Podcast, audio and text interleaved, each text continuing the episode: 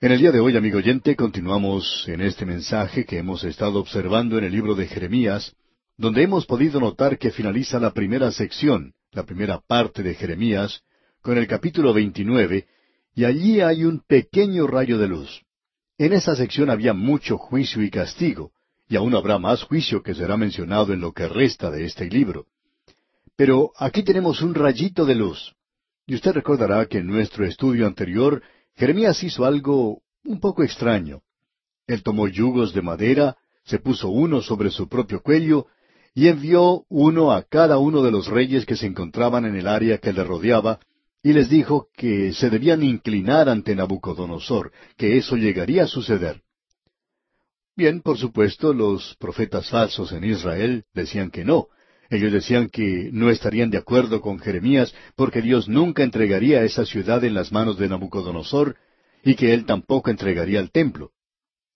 Bien, ya en el tiempo de Sedequías, esta gente estaba pagando tributo al rey de Babilonia, y ya se había llevado una delegación de Israel cautiva a ese país. Pero la ciudad no había sido destruida y tampoco había sido destruido el templo.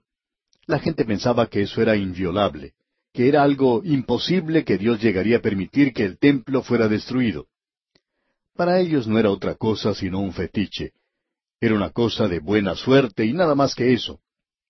Hay muchas personas que en el día de hoy llevan la Biblia de la misma manera. Hay muchas personas que piensan que porque ellos son miembros de cierta iglesia, eso es lo único que es importante, que de eso les hablará el Señor algún día.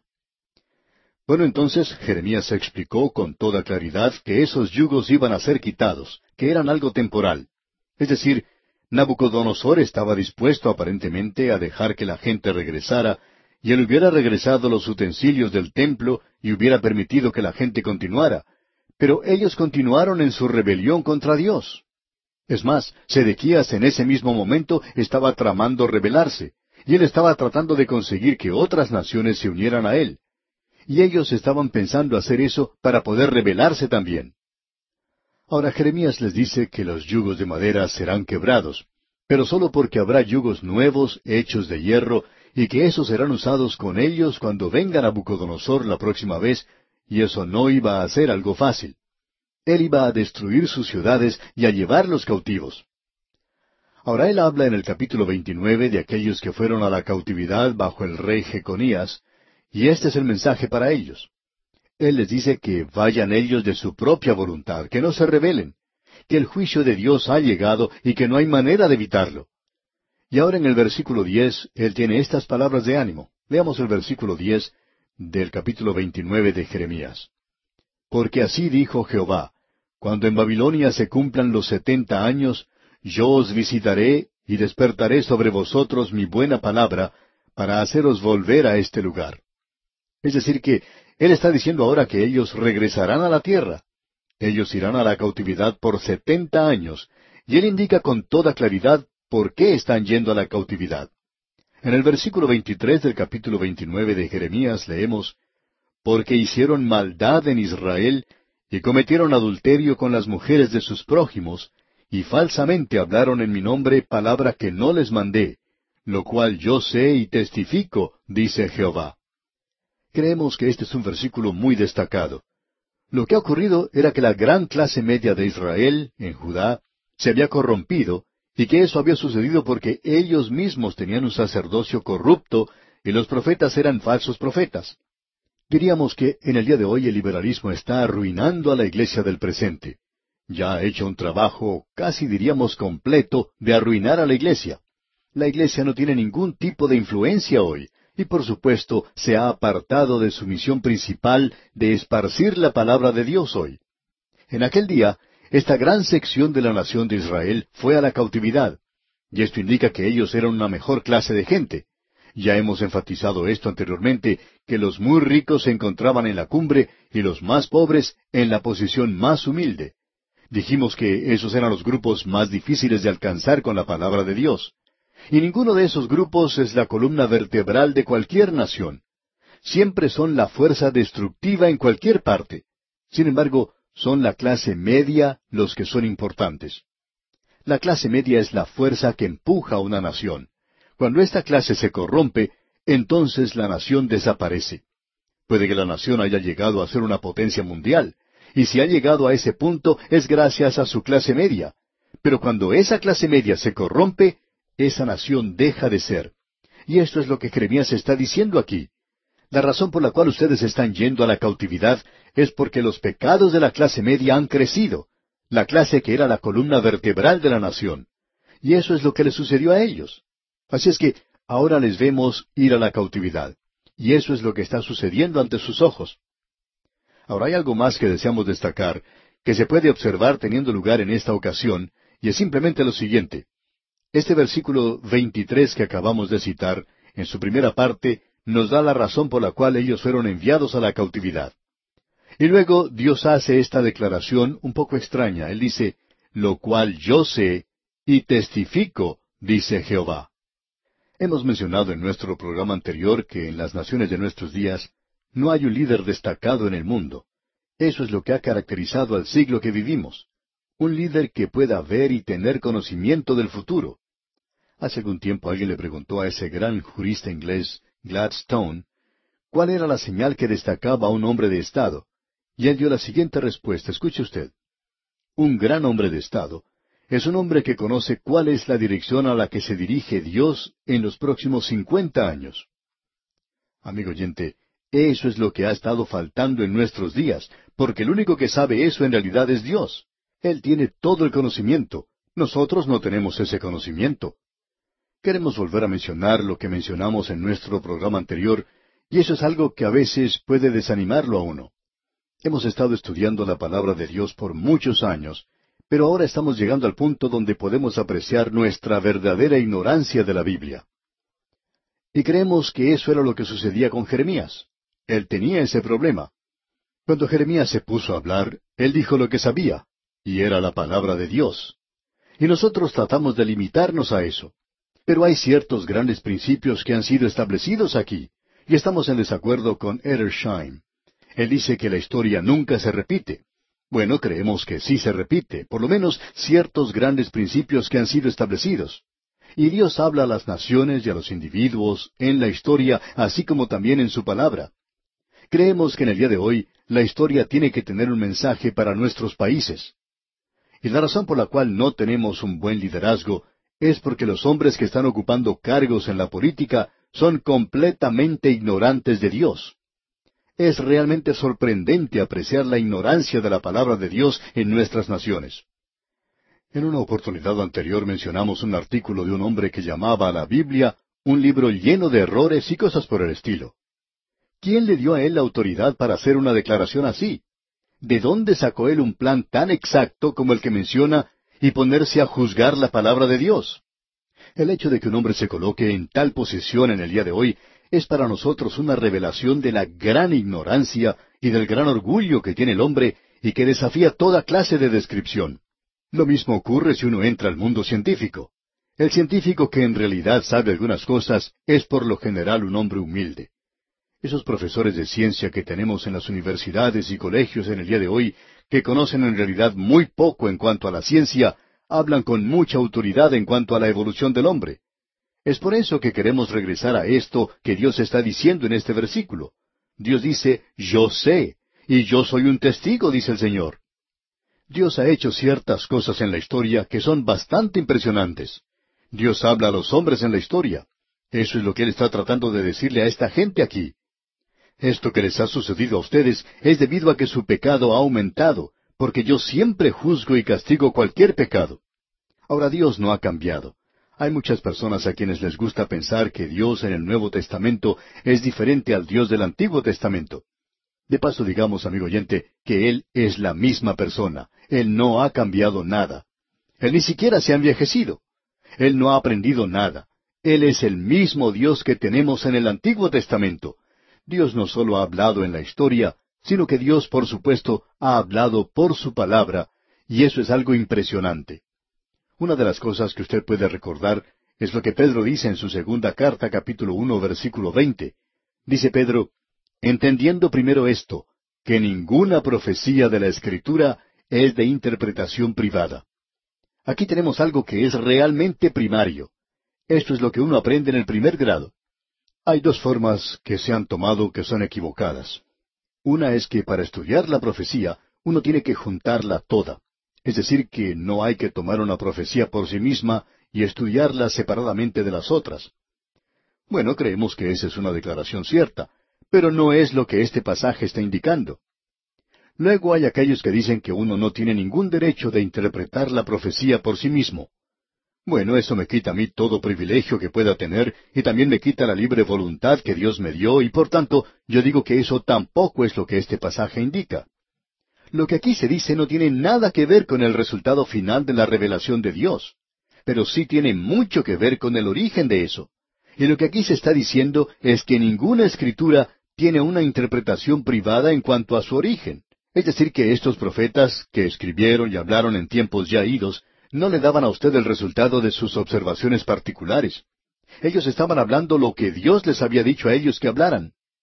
Amigo oyente, es muy importante que nosotros veamos esto en este pasaje en particular que tenemos ante nosotros. Y usted y yo debemos llegar al punto donde en realidad vamos a terminar en el polvo, no solo porque no somos nadie y somos pecadores y todo por el estilo, sino porque estamos dispuestos a echar por tierra nuestras opiniones, nuestra voluntad propia, nuestro punto de vista de las cosas y dejar todo lo que Dios tiene que decir. Ese era el problema que tenían los sacerdotes y los profetas de aquel día. Ese era el problema que tenían los príncipes de aquel día. Ese era el problema de la gente de aquel día. Y no estamos muy seguros de que no sea también ese el mismo problema que tenemos nosotros en el presente. Cada hombre tiene su puntito de vista, haciendo su obrita y llevando su carguita a cuestas, protestando por su cosita y lo hace basándose en ese conocimiento limitado que tiene. En cierta ocasión un hombre preguntó a un creyente cuál era su opinión en cuanto a la decisión que había tomado el presidente del país. Quería saber lo que el creyente pensaba. Bueno, le contestó el creyente, ¿qué tiene que ver eso con lo que yo pienso? Yo no tengo toda la información que él tiene. Yo no tengo todos los antecedentes. Y en el día de hoy, amigo oyente, nosotros juzgamos a Dios como lo hace alguna gente. Es casi increíble que este pequeño hombre se ponga de pie y diga, ahora, Señor, si tú estás allá arriba, y no estoy seguro de lo que estés, pues yo soy muy difícil de convencer aquí abajo, porque yo tengo un gran intelecto y mi intelecto me dice que tú quizás no estés allá arriba. Pero yo quiero decirte que tú estás equivocado. Amigo oyente, eso es algo muy insignificante. Uno se puede imaginar a una pequeña hormiga que entra en mi casa, por ejemplo, y sube a la silla donde yo estoy sentado, que me mire y me diga, mira, a mí no me gusta la forma en que has edificado esta casa, no me gusta la forma en que has colocado las plantas por aquí, no me gustan las cosas que estás comiendo. ¿Sabe usted, amigo oyente, lo que yo le diría a esa pequeña hormiga? Bueno, simplemente la pisaría y allí terminaría esa hormiga. Pero Dios es muy misericordioso con el hombre. Él no pisa al hombre. Él le da otra oportunidad. Ahora con esto entramos a esta nueva sección que comienza con el capítulo treinta, y creemos que los capítulos treinta, treinta y uno, treinta y dos y treinta y tres constituyen un mensaje tremendo. Vamos a ver lo que se nos dice aquí. Tenemos en esta sección en particular, digamos de paso, y creemos que es una sección muy maravillosa a la cual hemos llegado, pero que procede de los días más tenebrosos que haya tenido Israel. Esos días eran, por cierto, tenebrosos. Y de esto ahora nosotros vamos a poder escuchar lo maravilloso que es este mensaje de parte de Jeremías. Nunca llegó a ser tan tenebroso como para que él no tuviera un mensaje de ánimo para esta gente. Y mire usted dónde están ahora. El ejército de Nabucodonosor está rodeando los muros de la ciudad y él viene a conquistar. En esta ocasión, él destruirá la ciudad y quemará el templo. El profeta ha sido arrestado y ha sido aprisionado en el atrio. No le dijimos eso a usted al estudiar esto aquí, pero él se encuentra en la cárcel. Y han pasado siete años desde que este hombre Jeremías tuvo su conflicto con los profetas falsos. Los hechos se han sucedido calladamente, pero cada día en realidad se ve la exactitud de los mensajes de Jeremías. Y Ananías había dicho que dentro de dos años sería roto el poder de Babilonia. Bueno, siete años han pasado ya, y aquí tenemos a Nabucodonosor en las afueras de la ciudad, y él no está por ser quebrantado. Él está listo para quebrar, arruinar a Jerusalén, y los utensilios del templo del Señor no van a ser regresados al templo. Jeconías no regresará a la ciudad. Las cosas en realidad han ido de mal en peor, y ahora ellos han salido de la sartén para caer en el fuego. Y se ha ido ya la vida de la nación. Y Jerusalén ya se encontraba bajo la sombra de Babilonia, y el profeta de Dios estaba cautivo por ese espíritu de rebelión de la nación pecaminosa que se negaba a escuchar la palabra del Señor. Amigo oyente, ¿puede una hora ser más tenebrosa que esta? ¿Puede calcularse una circunstancia peor que esta para llenar el corazón de desesperación? Bueno, es en esta ocasión que se puede escuchar esa nota profética de parte del profeta que sale de un lugar subterráneo hasta alcanzar la cumbre de los edificios. Él no es ahora capaz de cantar simplemente en voz baja, sino que va a cantar como soprano. Él va a alcanzar los lugares más elevados y él va a hablar primero. La noche llega, pero también llega la mañana.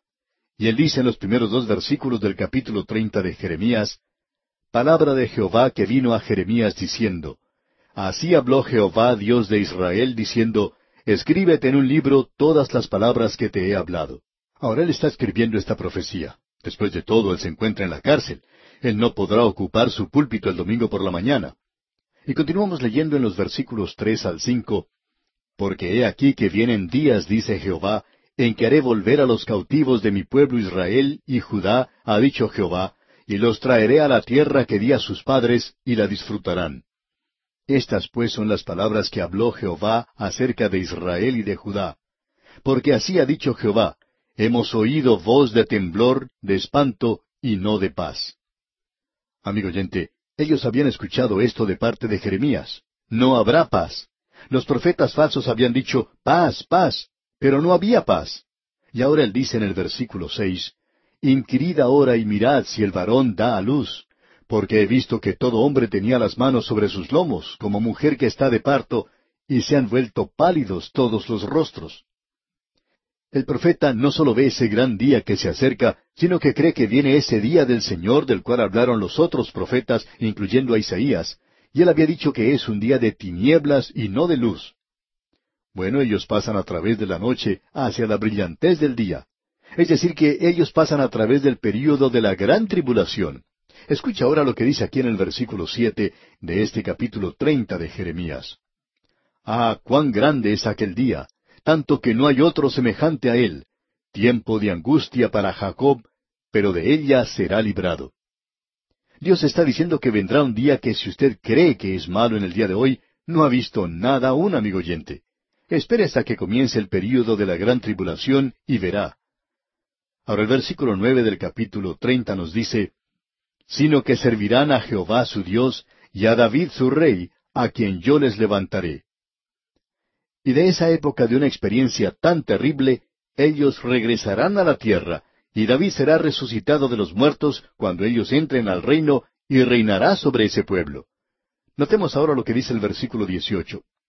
Así ha dicho Jehová, He aquí yo hago volver los cautivos de las tiendas de Jacob, y de sus tiendas tendré misericordia, y la ciudad será edificada sobre su colina, y el templo será asentado según su forma. Ahora, ¿cuándo tendrá lugar esto? En el versículo 24 de este capítulo 30 leemos, No se calmará el ardor de la ira de Jehová hasta que haya hecho y cumplido los pensamientos de su corazón. En el fin de los días entenderéis esto. Es decir, que esto es algo bien en el futuro. Y ahora lo que Él promete a esta gente es que al final de los setenta años ellos regresarán a la tierra. ¿Por qué? Bueno, el próximo capítulo nos dirá por qué. Dios dice en el versículo tres del capítulo treinta y uno de Jeremías, Jehová se manifestó a mí hace ya mucho tiempo, diciendo, Con amor eterno te he amado, por tanto, te prolongué mi misericordia. Ellos habían pecado contra el Dios que los amaba a ellos. Y yo creo que ese es el peor pecado en este mundo. Ya veremos eso cuando nos toque estudiar lo que dice el profeta Oseas. El pecado contra el amor es el pecado más grande que cualquier hombre pueda cometer. Y bien, amigo oyente, vamos a detenernos aquí por hoy. Dios mediante continuaremos en nuestro próximo programa cuando entremos a considerar el capítulo 31 de Jeremías. Ya hemos entrado en una sección de este libro donde podemos apreciar algo de luz, algo que nos puede dar ánimo. Hasta aquí, hasta este punto, en este libro, no hemos tenido otra cosa sino juicio. Pero en los capítulos treinta hasta el treinta y tres tenemos un contraste con los mensajes que hemos tenido hasta ahora. Y estos cuatro capítulos, los capítulos treinta, treinta y uno, treinta y dos y treinta y tres, constituyen lo que pudiéramos llamar un cántico. En este día, amigo oyente, entramos a una sección del libro de Jeremías, donde podemos apreciar algo de luz y algo que nos puede dar ánimo. No hemos visto hasta este punto en este libro otra cosa sino juicio. Pero en los capítulos treinta al treinta y tres tenemos un contraste con los mensajes que hemos tenido hasta ahora. Vemos aquí en todos estos capítulos, en los capítulos treinta, treinta y uno, treinta y dos y treinta y tres, cuatro capítulos que constituyen un cántico, o como dijo Hangstenberg, aquí uno encuentra un himno triunfante de la salvación de Israel. Y este era el momento más oscuro y tenebroso en la historia de la nación. Como ya hemos indicado anteriormente, Sedequías estaba reinando y él correspondía con los reyes del reino del norte, Acab y Jezabel. Pero por supuesto, ellos ya habían desaparecido hacía mucho tiempo y su reino ya había sido llevado a la cautividad. Y estos, por cierto, que eran días tenebrosos, porque afuera de las murallas de Jerusalén se encontraba el ejército de Nabucodonosor otra vez, y en esta ocasión él estaba preparado para quemar la ciudad y el templo, destruir la ciudad completamente y quemar el templo. Y los profetas falsos habían sido demostrados falsos. Se les había puesto en evidencia. Ananías había dicho que en dos años Babilonia iba a ser quebrantada y que los utensilios del templo iban a ser devueltos. Bueno, esa era una profecía falsa porque Ananías está muerto y eso tuvo lugar unos siete años antes de esto. Y ahora tenemos aquí a Nabucodonosor, y es por cierto mucho más de los dos años que había dicho ese profeta, y aquí él está bien vivo. Él está demasiado vivo para esta gente. Ahora aquí vemos que se presenta un mensaje para dar ánimo o estímulo a la gente. En nuestro programa anterior analizamos lo que decía ya el capítulo treinta, y comienza como comienza el día de Jehová en todos los libros de los profetas. Comienza con el período de la gran tribulación, y se le llama en el capítulo treinta, versículo siete, leamos, Ah, cuán grande es aquel día, tanto que no hay otro semejante a él, tiempo de angustia para Jacob, pero de ella será librado. Se le llama, pues, tiempo de angustia para Jacob. Pero Jeremías se aparta de eso. Usted puede apreciar que ellos se encuentran en grandes dificultades. Eso es algo muy cierto en esta ocasión. Pero Jeremías ahora se aparta más allá del tiempo de angustia para Jacob, porque más allá llega una época cuando tendrá lugar una restauración, y la tierra será restaurada a este pueblo, y ellos regresarán a su tierra. Con estos antecedentes, comencemos ahora a ver lo que nos dice el capítulo 31. Al capítulo 31 lo podemos llamar yo haré o yo seré, ya que una expresión indicando esto ocurre como quince veces en este capítulo, y el que está diciendo esto no es ningún otro sino Dios mismo. Dios dice como en quince ocasiones, yo haré o yo seré. Y se está refiriendo a lo que Él va a hacer. Notemos lo que dice el primer versículo de este capítulo 31 de Jeremías. En aquel tiempo, dice Jehová, yo seré por Dios a todas las familias de Israel, y ellas me serán a mí por pueblo. Aquí él dice, yo seré por Dios. Eso no ha ocurrido aún. Esa parte aún no ha sido cumplida. El regreso presente de Israel a su tierra no puede ser interpretado como siendo el cumplimiento de esto porque ellos no han regresado a Dios. Se nos ha dicho, y no queremos identificar la fuente de esta información porque causaría problemas a quien nos informó, pero existe una persecución real y verdadera de los creyentes en aquella tierra en el día de hoy, porque ellos, por supuesto, hablan de libertad de religión en ese lugar, pero en realidad no la tienen, porque esta gente no ha regresado verdaderamente al Señor todavía. Veamos lo que dicen los versículos uno al tres de este capítulo treinta y uno. En aquel tiempo, dice Jehová, yo seré por Dios a todas las familias de Israel, y ellas me serán a mí por pueblo. Así ha dicho Jehová. El pueblo que escapó de la espada halló gracia en el desierto, cuando Israel iba en busca de reposo. Jehová se manifestó a mí hace ya mucho tiempo, diciendo, Con amor eterno te he amado, por tanto, te prolongué mi misericordia. Ahora hemos llegado a la explicación. Aquí tenemos la razón por la cual Dios va a restaurarles a esa tierra. creemos con todo nuestro corazón que Dios tiene la intención de restaurar a la nación de Israel a su tierra en el tiempo en que Él cree conveniente y según su propio plan y propósito. Y la base para esto se nos explica aquí mismo. Con amor eterno te he amado. Hay muchos versículos favoritos que se citan a menudo de la Biblia, de la palabra de Dios.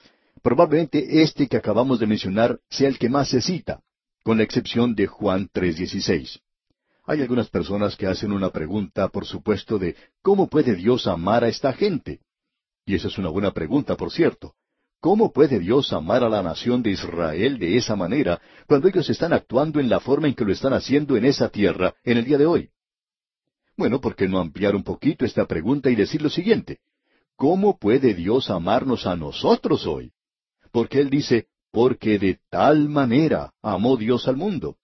No solo a esta gente, sino que Dios ama al mundo. Y Él le ama a usted y me ama a mí, amigo oyente. Y usted no va a encontrar una respuesta satisfactoria a esa pregunta en nosotros mismos, por la sencilla razón de que es muy fácil para nosotros el señalar a aquellas personas, y algunos lo hacen. Y me gusta decirle esto a cualquier antisemita que nos esté escuchando en este instante. Podemos decirle a esta gente, usted puede criticar a los judíos todo lo que quiera. Sin embargo, Dios dice, con amor eterno te he amado. Y permítanos decirle, amigo oyente, ¿qué va a hacer usted en cuanto a eso? Eso es lo que Dios dice. ¿Qué va a hacer en cuanto a eso? Amigo oyente, en lugar de estar señalando a esta gente, ¿por qué no vuelve su mano y se señala a sí mismo hoy? Ante los ojos de Dios, usted es tan gran pecador como cualquiera que está afuera hoy. Y fue necesaria la muerte de Cristo para proveer una redención para usted y para mí. Así es que no limitemos esto a solo unas cuantas personas hoy y decir, ¿cómo puede el Señor amar a esa gente? Bueno, amigo oyente, ¿cómo puede Dios amarme a mí? ¿Cómo puede Dios amarle a usted? Esto de veras nos sorprende mucho. Fabré escribió un himno que dice lo siguiente. ¿Cómo puedes tú pensar bien de nosotros y seguir siendo el Dios que eres? Es algo oscuro para mi intelecto, pero luz brillante a mi corazón. Bueno, regresando a nuestro texto, debemos decir que hay dos palabras aquí, y queremos decir algo en cuanto a ellas, antes de seguir adelante. La primera palabra que queremos considerar es la palabra eterno. Y sabemos muy poco en cuanto a eso. Siento mucho decirle esto, amigo oyente, pero cuando uno dice esa palabra, yo no estoy seguro que se me ha dicho todo. Solo podemos decir, como dijo ese pequeño a quien le preguntaron, ¿cuánto tiempo era o duraba la eternidad? ¿O cuánto tiempo dura la palabra nunca? Él respondió, bueno, creo que es un tiempo bastante largo. Esto es todo lo que podemos decir en cuanto a esta palabra eterno. Es bastante tiempo. Y luego tenemos amor. ¿Qué es eso, digamos de paso? Bueno, la explicación es que Dios nos ama. Y esperamos, amigo oyente, que usted escuche cuidadosamente, porque no estamos seguros de que esta respuesta nos llegue a satisfacer, pero esto es lo mejor que podemos hacer por ahora. Dios nos ama a usted y a mí, no porque Él vea algo valioso, algo bueno en nosotros, sino por lo que Él es, y porque Él encuentra una explicación en sí mismo. El apóstol Pablo lo dijo de la siguiente manera, En esto consiste el amor, no en que nosotros hayamos amado a Dios, sino en que Él nos amó a nosotros. Bien, eso es amor. Y Kramer hizo un comentario en cuanto a este texto diciendo, el amor de Dios hacia nosotros proviene del amor y no tiene ninguna otra causa encima o además de sí mismo, pero está en Dios y permanece en Dios. De manera que Cristo, quien es Dios, es su centro. Él ha amado, Él ha amado. Y Él le ama a usted y me ama a mí, amigo oyente, y no podemos decirle por qué. Es imposible para nosotros decirle por qué. Y nuevamente podemos citar lo que Fabré dijo. Aún así, tu amor piensa bien de nosotros, por lo que tú eres. Tu amor ilumina nuestro intelecto, sin embargo, llenó de temor nuestro corazón. Yo estoy sobrecogido por el amor de Dios. Debemos decir que nos sobrecoge con ese amor y es algo tan maravilloso.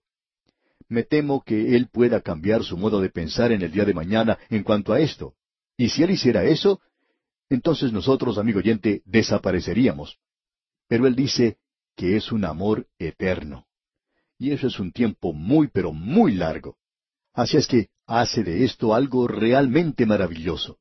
Y si usted quiere saber por qué Dios va a restaurar a esta gente de nuevo a su tierra, no nos podemos contener de decir lo siguiente. Tenemos muchos amigos que son amilenaristas y creen que Dios ya no tiene nada que ver con la nación de Israel. Amigo oyente, si Él no tuviera ya nada que ver con ellos, entonces Él ya no tiene nada que ver con usted tampoco. Él ya no tiene nada que ver conmigo. Pero Él dice, con amor eterno te he amado. Y esa es la razón por la cual Él aún tiene mucho que ver con ellos. Y no interesa lo que usted piense en cuanto a esto, ya que eso no hace ninguna diferencia. Dios aún no ha acabado con ellos. Bien, ahora nosotros estamos preparados para escuchar lo que Él le va a decir a esta gente. En el versículo ocho de este capítulo treinta y uno leemos He aquí yo los hago volver de la tierra del norte, y los reuniré de los fines de la tierra, y entre ellos ciegos y cojos, la mujer que está encinta y la que dio a luz juntamente, en gran compañía volverán acá. Uno pensaría que él dejaría de lado a los ciegos y a los cojos. Si va a ser una gran tarea la de traerlos a ellos a esa tierra, entonces que se haga entrar a los mejores, es decir, a los mejores en sentido físico. Pero Dios no dice eso. Él dice que todos son los que van a entrar. Luego en el versículo nueve dice, Irán con lloro, mas con misericordia los haré volver, y los haré andar junto a arroyos de aguas, por camino derecho en el cual no tropezarán, porque soy a Israel por padre, y Efraín es mi primogénito. Dios nunca dijo eso de una persona individualmente, de un israelita en forma individual. Él no dijo eso de Moisés. Él dijo, Moisés mi siervo. Él nunca dijo eso de David. Él dijo, mi siervo David. Pero cuando él habla de toda la nación como una unidad, Dios dice, porque soy a Israel por padre, a la nación, pero no a una israelita individualmente. Y luego en el versículo diez continuamos, Oíd palabra de Jehová, oh naciones, y hacedlo saber en las cosas que están lejos, y decid, el que esparció a Israel lo reunirá y guardará como el pastor a su rebaño. Nos gusta mucho decir que este programa se transmite por muchas estaciones radiales y que en realidad se puede escuchar alrededor del mundo en el día de hoy y poder decir lo que Dios dice. Quiero que todas las naciones de la tierra oigan. Quiero que toda la humanidad entera escuche que yo fui quien esparció a Israel. Ese fue un castigo sobre ellos, pero los he amado con un amor eterno y voy a hacer que ellos regresen a su tierra. Él los juzgó a ellos, Él los amó, y Él hará que regresen a su tierra. Eso es lo que nosotros llamamos un pasaje agridulce. A través de todo esto existe una nota de gozo, pero también tenemos una nota de tristeza. Usted sabe que hay una comida china que es agridulce, y eso es lo que este pasaje es aquí. Uno tiene lo dulce, pero también tiene lo agrio. Dios dice, yo voy a guardarlos, yo voy a cuidarlos como un pastor cuida a su rebaño. Y el pastor verdaderamente cuida a su rebaño. Ahora, ¿cómo hará él eso? Leamos seguidamente el versículo once. Porque Jehová redimió a Jacob, lo redimió de mano del más fuerte que él. Dios no ha finalizado, no ha terminado de decir qué es lo que él hará. Y en el versículo doce leemos, Y vendrán con gritos de gozo en lo alto de Sión, y correrán al bien de Jehová, al pan, al vino, al aceite, y al ganado de las ovejas y de las vacas, y su alma será como huerto de riego, y nunca más tendrán dolor. Y luego vemos en los versículos trece y catorce, Entonces la Virgen se alegrará en la danza, los jóvenes y los viejos juntamente, y cambiaré su lloro en gozo, y los consolaré y los alegraré de su dolor y el alma del sacerdote satisfaré con abundancia, y mi pueblo será saciado de mi bien, dice Jehová. Cuando leemos algo así, amigo oyente, tenemos ganas de gritar Aleluya y de brincar como si fuéramos niños pequeños. Eso es lo que Dios está diciendo que Él va a hacer por ellos. Y debemos permitirle que Él lo diga, porque eso es lo que Él quiere hacer. La condición inmediata está en manera trágica. Ellos se rebelaron contra Dios. Ellos están en rebeldía. Y en el versículo 22 de este capítulo 31 de Jeremías leemos, ¿Hasta cuándo andarás errante, oh hija contumaz? Porque Jehová creará una cosa nueva sobre la tierra. La mujer rodeará al varón. Hay opiniones de personas diciendo que este versículo se refiere al nacimiento virginal del Señor Jesucristo, y no vemos ninguna razón para negar eso. Y comenzando con el versículo 31, tenemos el pacto de Dios, un nuevo pacto que Él tiene intención de hacer con Israel, con todas las doce tribus. Y si usted opina que diez de ellas se han perdido, Dios no cree eso. Él hace esto con las doce tribus, y esto es algo diferente al pacto dado a Moisés en el monte Sinaí.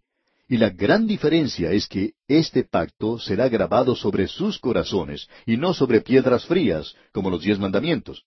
Este pacto nunca será cambiado o abolido. Escuche lo que dicen los versículos 31 al 33 ahora.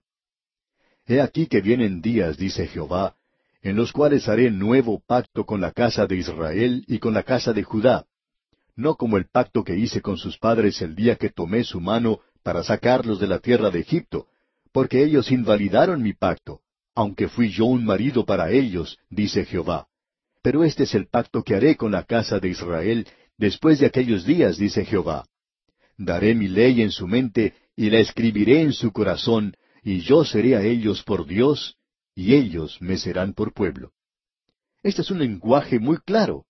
Y luego en el versículo 34 leemos, Y no enseñará más ninguno a su prójimo, ni ninguno a su hermano, diciendo, Conoce a Jehová, porque todos me conocerán, desde el más pequeño de ellos hasta el más grande, dice Jehová. Porque perdonaré la maldad de ellos, y no me acordaré más de su pecado. Dios está diciendo, eso está en el pasado, ha sido puesto en el pasado y allí queda. Y ahora Dios lo confirma. Leamos los versículos 35 y 36. Así ha dicho Jehová que da el sol para luz del día, las leyes de la luna y de las estrellas para luz de la noche, que parte el mar, y braman sus ondas. Jehová de los ejércitos es su nombre. Si faltaran estas leyes delante de mí, dice Jehová, también la descendencia de Israel faltará para no ser nación delante de mí eternamente. Dios está diciendo que si uno pudiera quitar la luna, bueno, el hombre está haciendo algo en cuanto a eso. En el último viaje de los astronautas a la luna, ellos regresaron con doscientas libras de rocas lunares. Si ellos continúan haciendo eso, en unos cuantos millones de años, ellos habrán podido lograr remover todo lo que está allí y no quedará nada en ese lugar. Pero no creemos que ellos logren hacer eso porque Dios dice que este es un pacto eterno que Él está haciendo con su pueblo. Y llegamos ahora al capítulo 32. Y aquí tenemos otro maravilloso capítulo. Jeremías se encuentra en la prisión y aunque se encuentra allí, está comprando bienes raíces. Y en el versículo uno de este capítulo treinta y dos leemos Palabra de Jehová que vino a Jeremías el año décimo de Sedequías, rey de Judá, que fue el año décimo octavo de Nabucodonosor. El profeta señala muy bien esta época. Él dice que es el décimo año de Sedequías. Este es el año cuando Nabucodonosor derribó las murallas de Jerusalén y las destruyó.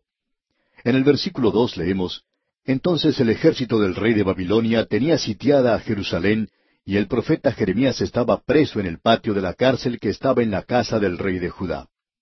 Este es un día tenebroso. Aquí tenemos a este profeta Jeremías en la prisión, y Nabucodonosor está listo para entrar en la ciudad y destruirla.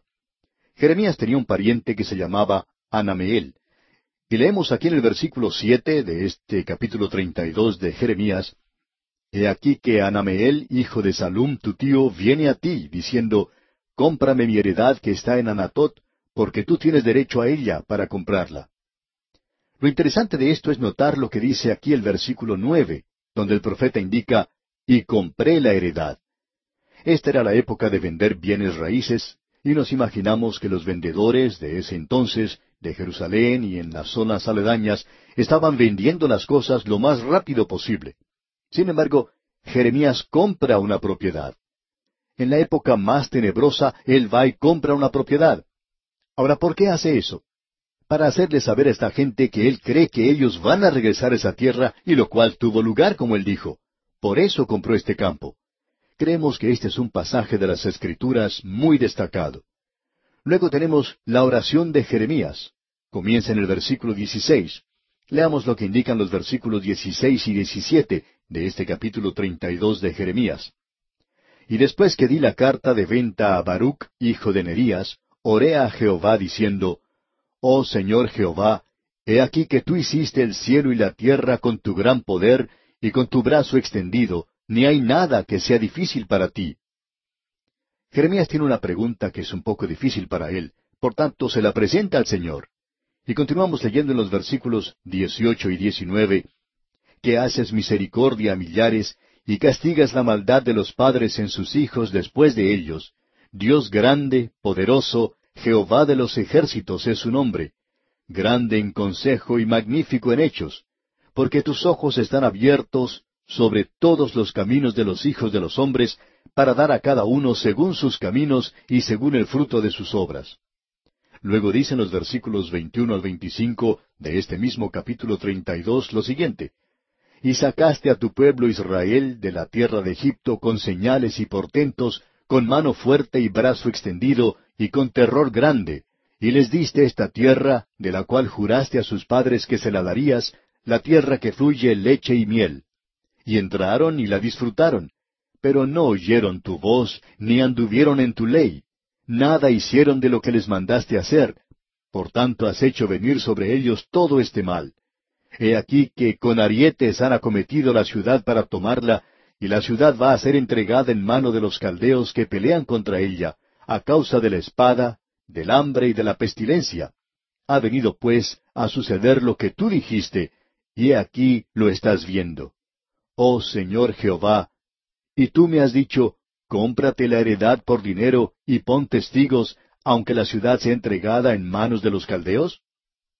Jeremías tiene una pregunta, y es una pregunta verdadera ya que este hombre no es hipócrita. Hay algunos creyentes hoy que son hipócritas por la forma en que actúan. Algo se les presenta y se hacen muy piadosos y dicen, yo solo confío en el Señor. Y el Señor me ha permitido que esto suceda y yo lo acepto. Pero ellos no lo están aceptando de veras. Ellos claman ante Él y se quejan, se quejan por lo que está sucediendo. Y ellos le preguntan a Él, ¿por qué? Amigo oyente, no hay nada malo en preguntar por qué. Lo malo está en tratar de tapar esto y decir que uno es piadoso en la forma en que lo está aceptando. Si usted tiene alguna duda o pregunta, hable con el Señor en cuanto a esto. Él quiere que usted lo haga así. No trate de presentar una fachada piadosa, como hacen tantas personas. Ah, yo he puesto todo en las manos del Señor. Cuando usted no lo ha hecho así en realidad. Usted puede decir, ah, yo confío en Él, pero no está confiando en el Señor. Usted tiene un signo de interrogación tan grande como una casa y no tiene ninguna respuesta. Amigo oyente, Dios le dice a Jeremías, tú puedes confiar en mí, yo haré regresar a esta gente a su tierra, yo cumpliré con mi propósito en este mundo. Y es bueno, amigo oyente, el poder ir a Dios y dejar que Él dé ánimo a nuestros corazones. Deje pues usted que el Señor sepa cómo se siente usted. Y aquí nos detenemos por hoy. En el día de hoy, amigo oyente, continuamos nuestro estudio en el libro de Jeremías y nos encontramos en una sección que es, por cierto, brillante, que comprende los capítulos treinta al treinta y tres. Algunos pueden observar esto como una sección agridulce porque es algo que tiene lugar en la época de la cautividad, un momento de tinieblas para la nación de Israel. El profeta Jeremías se encuentra en la prisión y Nabucodonosor se encuentra en las afueras de los muros de Jerusalén, listo para abrir una brecha en esa pared, entrar a la ciudad y destruirla y quemar el templo. Y los profetas falsos están aún reclamando, gritando que esto no va a suceder de ninguna manera. Y Jeremías ha estado diciendo eso por mucho tiempo, que eso iba a llegar, iba a suceder a no ser que la gente se volviera a Dios. Ahora en el capítulo 33 de Jeremías, tenemos a Dios confirmando y reafirmando el pacto que Él ha hecho con David, que vendrá un día cuando Él restaurará a su pueblo a esa tierra y que ellos también serán restaurados a la comunión con Dios. Y en el primer versículo de este capítulo treinta y tres leemos Vino palabra de Jehová a Jeremías la segunda vez, estando él aún preso en el patio de la cárcel, diciendo Ahora podemos apreciar que el profeta aún se encuentra en la cárcel. Y los dos versículos siguientes, versículos dos y tres, dicen Así ha dicho Jehová que hizo la tierra, Jehová que la formó para afirmarla. Jehová es su nombre. Clama a mí, y yo te responderé, y te enseñaré cosas grandes y ocultas que tú no conoces.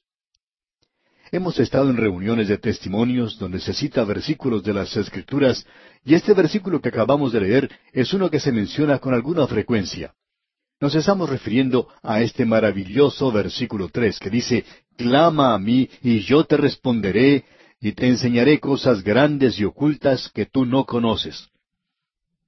Bien, bueno es citar un versículo como este en oportunidades así, pero pierde mucho significado en cuanto a nosotros, a no ser que uno lo utilice donde corresponde, y eso es aquí en este capítulo 33 de Jeremías.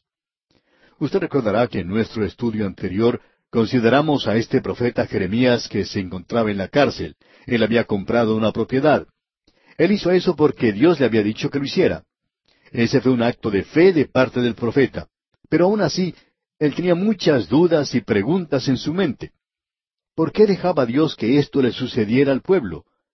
¿Por qué permitía Dios eso? ¿Por qué los dejaba ir a la cautividad? Jeremías tenía sus momentos de duda. Y creemos que esto es francamente un ejemplo de mucha fe, cuando uno tiene momentos de esos.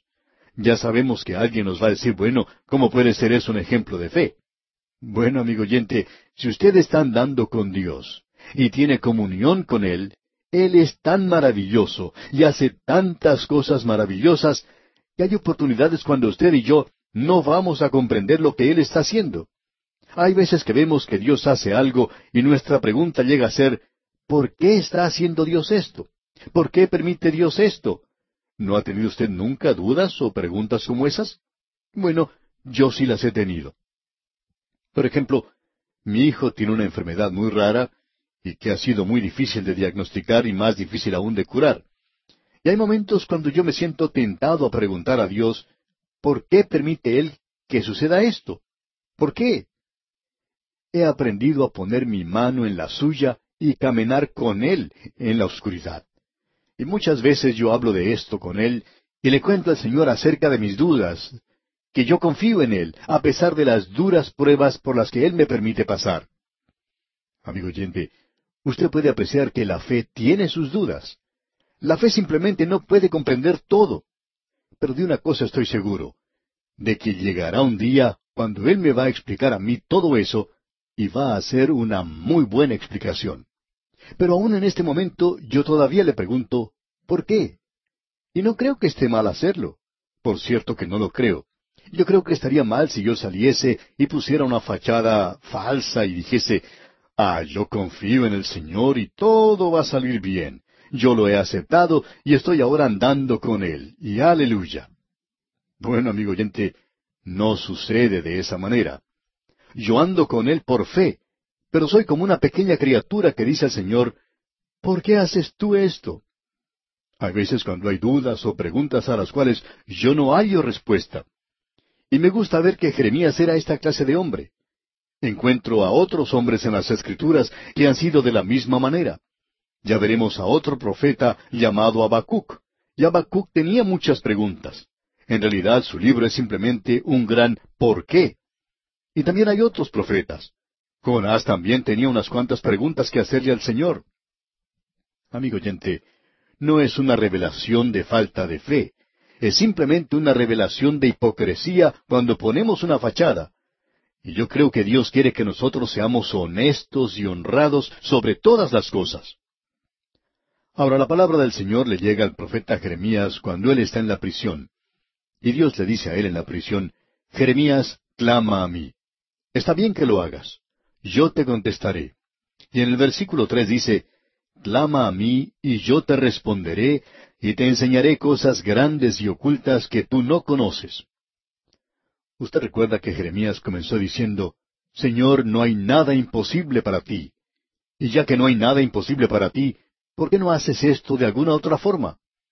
Y el Señor le contesta, Yo lo hago a mi propia manera, y tú puedes confiar en mí. Tú puedes clamar a mí, y yo te demostraré algunas cosas.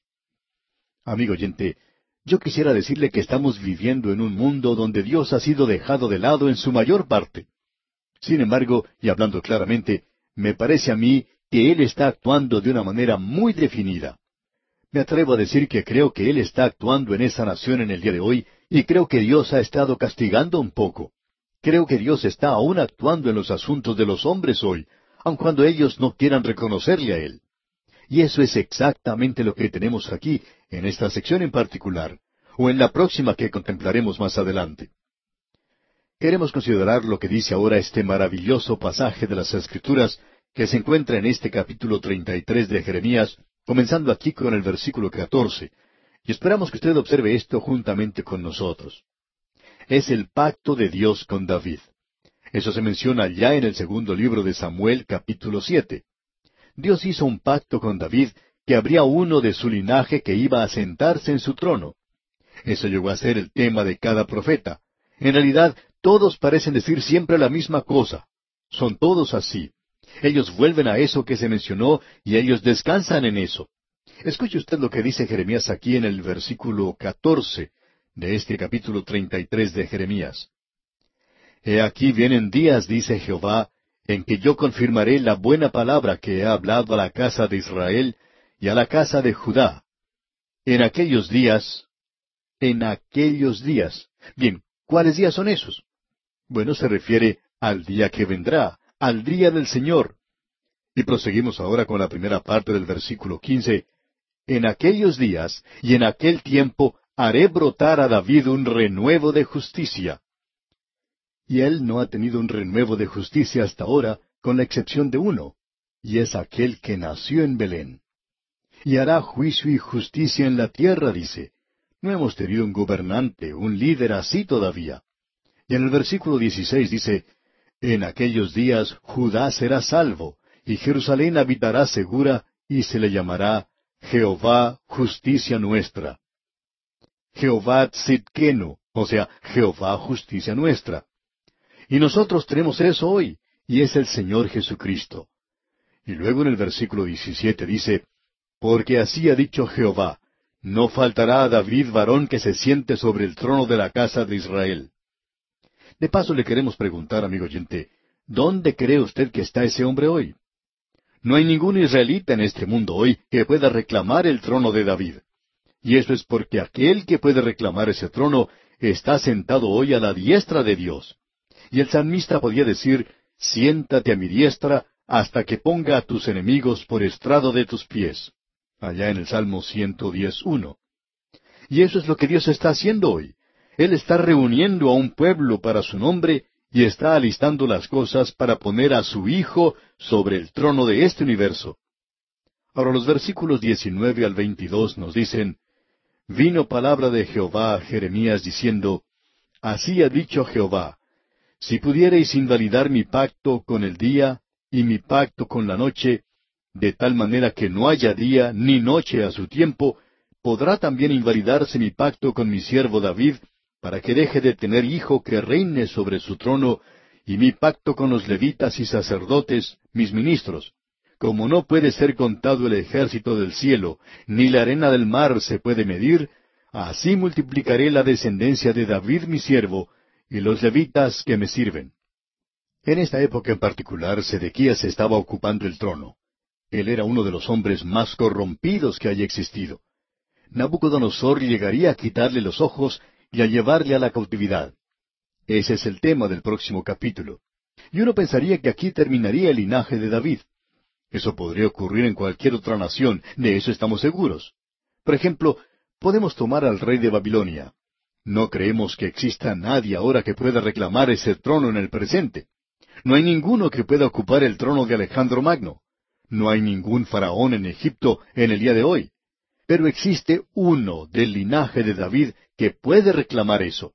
Dios dice que Él tiene la intención de ponerle a Él sobre el trono de este universo algún día. Esta es una gran profecía, digamos de paso. Y una profecía que es muy difícil ignorar y tratar de espiritualizar. Creemos que Dios quiere decir exactamente lo que está diciendo. Y llegamos ahora al capítulo 34 de Jeremías. Se nos habla aquí en cuanto al próximo cautiverio del rey Sedequías.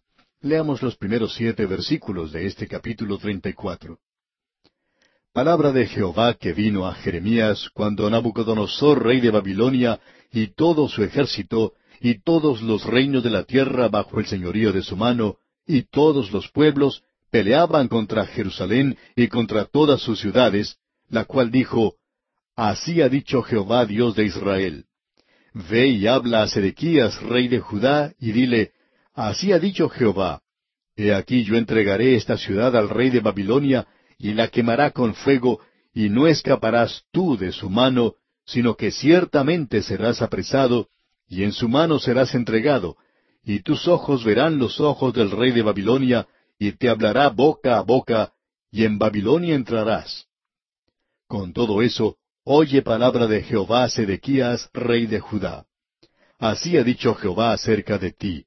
No morirás a espada, en paz morirás, y así como quemaron especias por tus padres, los reyes primeros que fueron antes de ti, las quemarán por ti y te endecharán diciendo, Ay Señor, porque yo he hablado la palabra, dice Jehová. Y habló el profeta Jeremías a Sedequías, rey de Judá, todas estas palabras en Jerusalén. Y el ejército del rey de Babilonia peleaba contra Jerusalén y contra todas las ciudades de Judá que habían quedado, contra Laquis y contra Aseca, porque de las ciudades fortificadas de Judá, éstas habían quedado. Y él continuó porque Sedequías trató de hacer un decreto, de hacer un pacto, para dar libertad a la gente. Y leamos el versículo ocho. Palabra de Jehová que vino a Jeremías después que Sedequías hizo pacto con todo el pueblo en Jerusalén para promulgarles libertad. Pero Sedequías no llegó a cumplir ese pacto. Y en la primera parte del versículo dieciséis leemos, Pero os habéis vuelto y profanado mi nombre. Es decir, este hombre Sedequías y aquellos que se habían asociado con él. Leamos ahora todo el versículo dieciséis. Pero os habéis vuelto y profanado mi nombre, y habéis vuelto a tomar cada uno a su siervo y cada uno a su sierva, que habíais dejado libres a su voluntad, y los habéis sujetado para que os sean siervos y siervas. Usted se da cuenta, amigo oyente, que el mundo siempre va a mirar la vida de los hijos de Dios. Ahora, este hombre Sedequías pretendía traer libertad a esta gente. Esa era la forma por medio de la cual un gobernante de Israel podía demostrar al mundo de que era diferente, de que él servía al Dios vivo y verdadero, dándole libertad a la gente. Bueno, no puede cumplir eso, y eso no solo causa que la reputación del rey sufra, sino que también profana el nombre de Dios. Y pensamos que el nombre de Dios hoy, la palabra de Dios, sufre más hoy de parte de aquellos que profesan conocerle a Él que de parte de aquellos que no le conocen en el presente. Opinamos que aquellos que han tomado el nombre del Señor Jesucristo hoy, por medio de sus vidas, ellos están causando daño a la causa de Cristo más que aquellos que están afuera. Pero os habéis vuelto y profanado mi nombre, dice aquí. Eso es lo que Dios dice. Vosotros habéis profanado mi nombre. Y en los versículos 17 y 18 leemos, Por tanto, así ha dicho Jehová, Vosotros no me habéis oído para promulgar cada uno libertad a su hermano y cada uno a su compañero. He aquí que yo promulgo libertad, dice Jehová, a la espada y a la pestilencia y al hambre. Y os pondré por afrenta ante todos los reinos de la tierra, y entregaré a los hombres que traspasaron mi pacto, que no han llevado a efecto las palabras del pacto que celebraron en mi presencia, dividiendo en dos partes el becerro y pasando por medio de ellas. Así es como la gente hacía un contrato en aquellos días. Tomaban aquello que se ofrecía en holocausto y lo cortaban por la mitad. Ponían la mitad del animal de un lado y la otra mitad en el otro lado. Y luego ellos iban y unían sus manos, y era lo mismo que si hubieran ido ante un notario público. Eso fue lo que Abraham hizo, usted recuerda. Dios le dijo que preparara el sacrificio, y Dios hizo un pacto con él. Encontramos ahora un grupo y siempre existe un remanente. En el capítulo 35 encontramos a los recabitas. Ellos son parte del remanente y son diferentes a los demás. Dios nos ha dado esto para hacernos saber, como Él siempre dice, que siempre hay un remanente y que Él no dejará este mundo sin testigo. Dios siempre los tendrá, aun en los momentos más tenebrosos de la historia del mundo que aún se encuentra en el futuro, el período de la gran tribulación, cuando ciento cuarenta y cuatro mil tendrán que esconderse. Habrá dos testigos que se mantendrán firmes del lado de Dios, porque Dios lo quiere tener de esa manera, aun en la época cuando se le permite a Satanás tener control de todo. Aun en esa época Dios dice, yo mantendré a dos testigos míos, y ellos serán inviolables. Y uno no los puede tocar a ellos hasta cuando hayan cumplido con su misión. Veamos ahora lo que nos dice en cuanto a los recabitas, aquí en los primeros dos versículos del capítulo treinta y cinco de Jeremías. Palabra de Jehová que vino a Jeremías en días de Joacim, hijo de Josías, rey de Judá, diciendo, Ve a casa de los recabitas y habla con ellos, e introdúcelos en la casa de Jehová, en uno de los aposentos, y dales a beber vino. Es decir, que ellos fueron traídos para la celebración de la Pascua. Ellos aún son fieles a Dios. ¿Y quiénes son estos?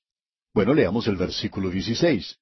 Ciertamente los hijos de Jonadab, hijo de Recab, tuvieron por firme el mandamiento que les dio su padre, pero este pueblo no me ha obedecido.